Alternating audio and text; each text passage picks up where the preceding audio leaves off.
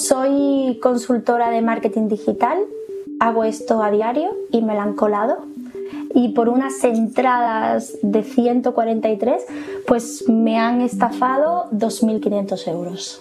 A Lola no es su nombre real, pero me pide que la llame así. La estafaron cuando quería revender las entradas de un concierto al que no podía ir. Fue en la plataforma Mil Anuncios, aunque estos timos también son habituales en Vinted y Wallapop. Son estafas cada vez más sofisticadas.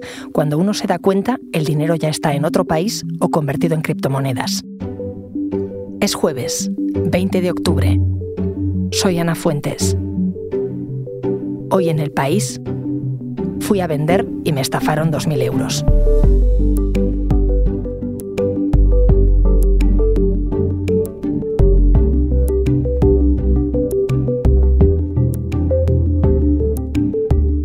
Antes de seguir escuchando a Lola, quiero hablar con mi compañero Jordi Pérez Colomé, que es experto en temas de tecnología en el país. ¿Qué tal, Jordi? Hola, Ana, ¿qué tal? Tú has escrito sobre casos parecidos últimamente de estafas en páginas de compraventa. Sí, exacto. Es un uh, estafa un poco nuevo, bastante nuevo, porque la, el cambio, digamos, es que la gente espera estafas cuando le piden dinero o le intentan con ingeniería social pensar que quien le escribe es otra persona, pero aquí lo diferente es que tú eres la persona que vas a vender algo. Entonces, cuando vas a vender algo, tienes ganas de sacártelo de encima, normalmente unas entradas, algo que te sobra en casa, una pieza de ropa. Entonces, ahí es donde empieza una especie de sesgo, una especie de velo en los ojos de decir, eh, ¿cómo puede ser que me vayan a timar si yo lo que quiero es recibir 100 euros por este producto y de repente me encuentro que alguien me ha vaciado 2.000 euros de la cuenta corriente. ¿Cómo puede ser eso? Y habitualmente lo que pasa en estos casos es que es gente que empieza a usar esos servicios. Son gente que acaba de llegar a servicios así para vender cosas.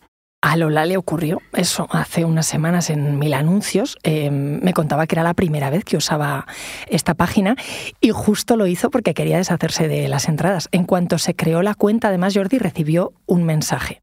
En ese momento una chica, una tal Rosario, me dice que quiere comprar las entradas y que si podemos hablar por WhatsApp. Le comparto mi WhatsApp y toda la conversación se lleva a cabo en WhatsApp. Me dice que es una chica de Almería, que le gusta mucho la cantante, que quiere comprar las entradas y me pregunta pues cuál es la fila, en qué zona del concierto es y cuál es el precio. Después de intercambiarnos algunos mensajes, me dice eh, que está preparada para comprar las entradas.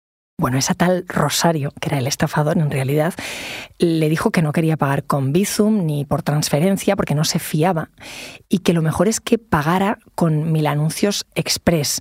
Eh, no sé si es así como empiezan estos timos. Claro, esa es la clave. O sea, tú eh, apenas cuelgas el anuncio, ellos lo detectan, tienen un sistema para detectar anuncios nuevos, te escriben enseguida intentando sacarte de la plataforma, principalmente por WhatsApp. Entonces lo que hacen es aceptar cualquier tipo de producto que tengas, aceptar el precio que tú quieras poner y eh, la clave aquí del timo es que te mandan un link que ellos controlan que suplanta la página de, en este caso, Mil Anuncios Express. Eh, no había nada que te, que te diera impresión de que era algo raro, era una URL perfecta. Según la policía, esto que ellos hacen se le llama páginas espejo, porque son prácticamente igual que una página oficial, pero de ahí te roban los datos para poder sacarte todo ese, ese dinero de la cuenta y tener acceso a hacer todas estas compras. Así que me la colaron. Oye, explícame eso de páginas espejo.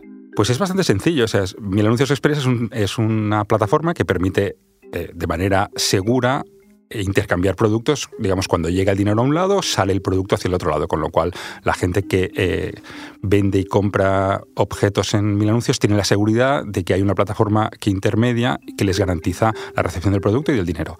Lo que hacen los estafadores simplemente es crear una página espejo que suplanta con una URL ligeramente distinta que si no te fijas no ves, porque suele ser un número o algún detalle distinto, y ahí ya estás en terreno de los estafadores. O sea, en lugar de poner, por ejemplo, tu número de tarjeta, lo que entonces dicen ellos, que no funciona exactamente así, pero dicen, tienes que poner el número de la tarjeta donde vas a cobrar el dinero. Entonces tú pones el número de tarjeta ahí y en lugar de recibirlo una plataforma segura vinculada a mil anuncios, pues lo reciben los malos.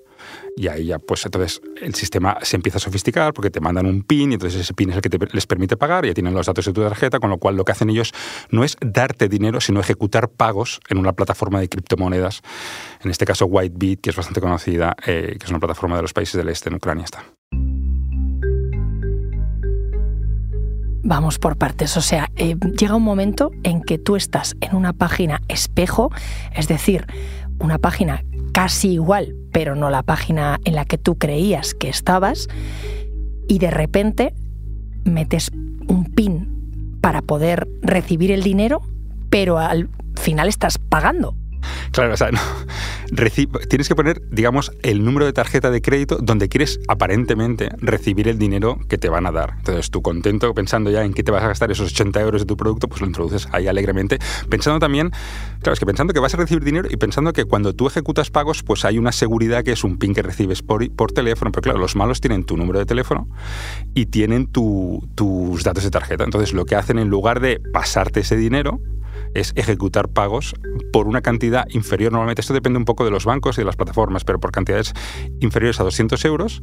Y como parece que el sistema no va y tú estás obsesionado en cobrar ese dinero, te lo hacen varias veces. ¿no? Y ahí es cuando empieza a sumar 199 euros, más 199 euros, y, y si lo metes pues 5, 6, 7 veces, pues va sumando hasta más de 1.000 euros, incluso puede llegar a 2.000. Entonces, tú simplemente tienes la sensación de que no estás recibiendo el dinero porque falla la plataforma y lo que estás haciendo es ejecutando pagos en una plataforma de criptomonedas en el este de Europa dices 199 euros porque por una cifra muy superior un banco notaría que está pasando algo, ¿no? Claro, es que depende de las plataformas y esto depende con quién haya hablado, me cuenta historias distintas, pero es como te pide una capa de seguridad mayor. Por ejemplo, yo hablé con un ingeniero que fue el primero que me contó este caso que estaba tranquilo porque no le pedía un pin extra que habitualmente le pedía para cantidades superiores.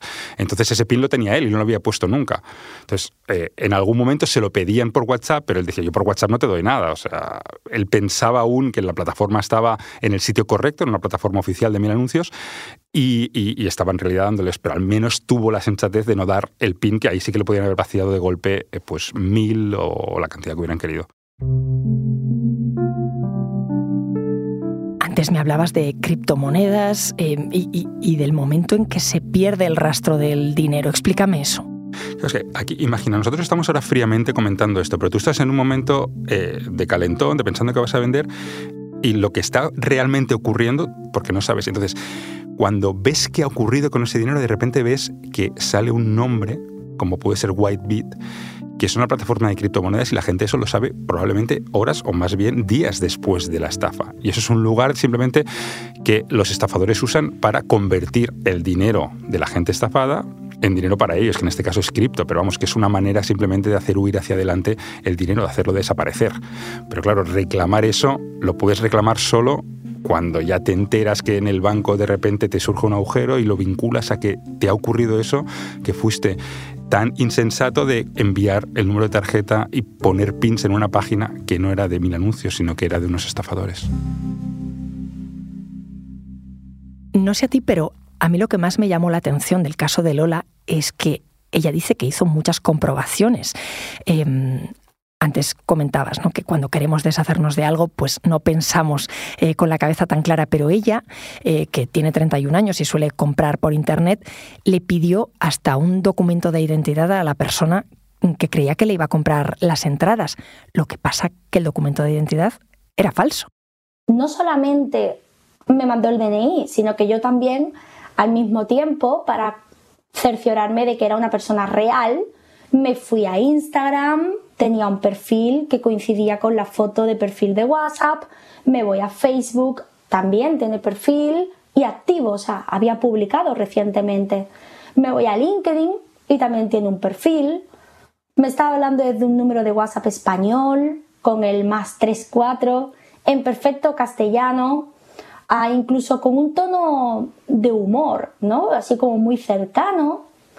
Es decir, que aparentemente todo era normal.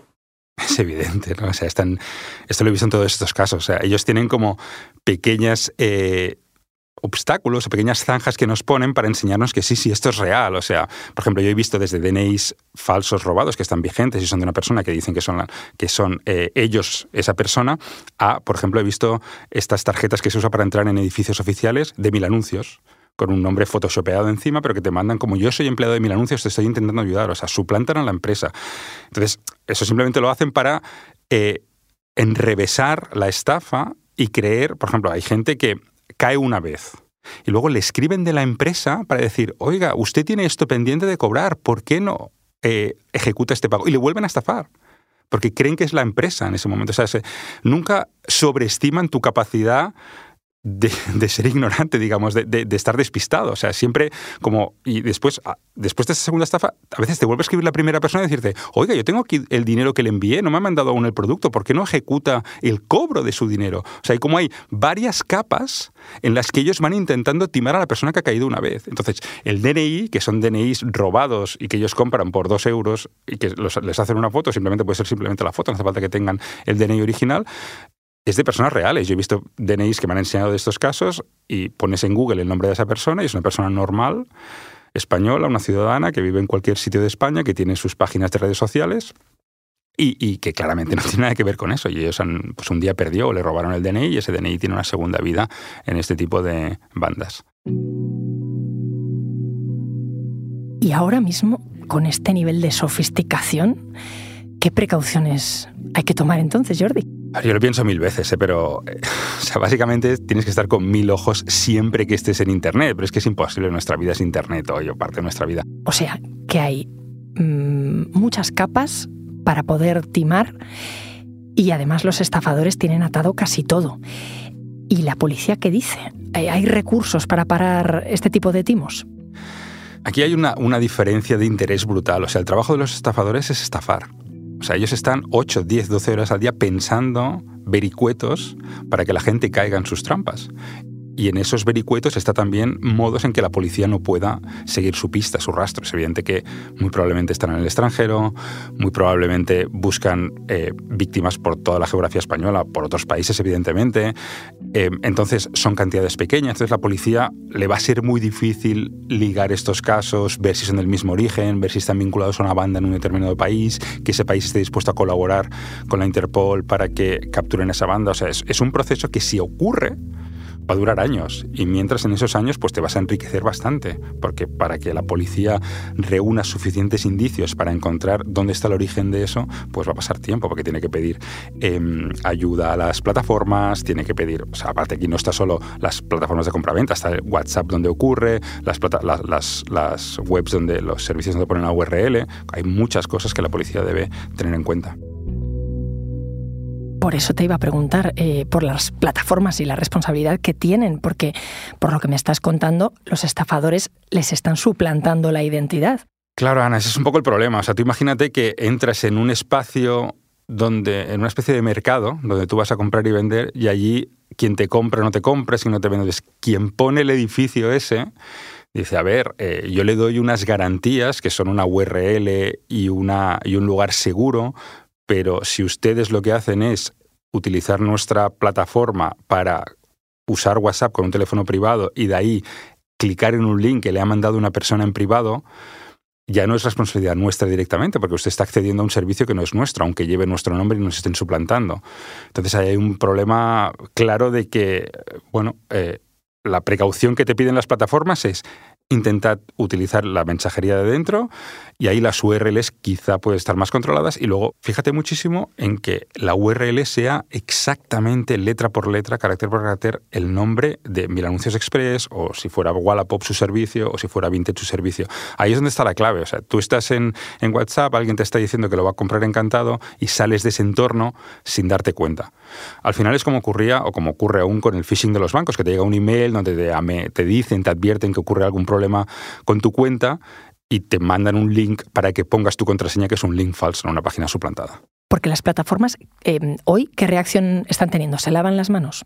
Sí, las plataformas lo que hacen al final es mandarte las advertencias típicas anti-phishing que suelen mandar en estos casos, eh, intentan, que, intentan bloquear las cuentas que han ejecutado el timo, pero a corto plazo poco más pueden hacer.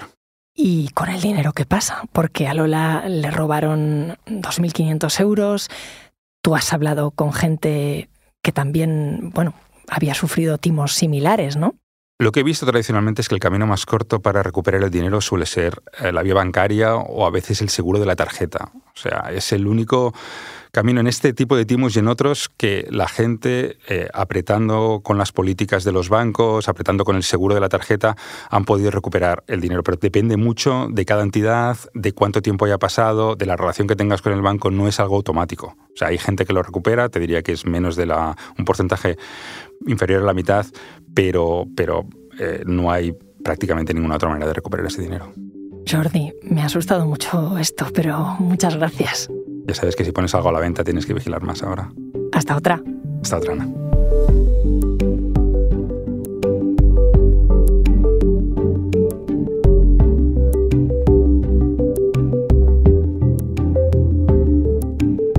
Este episodio lo he realizado yo, Ana Fuentes.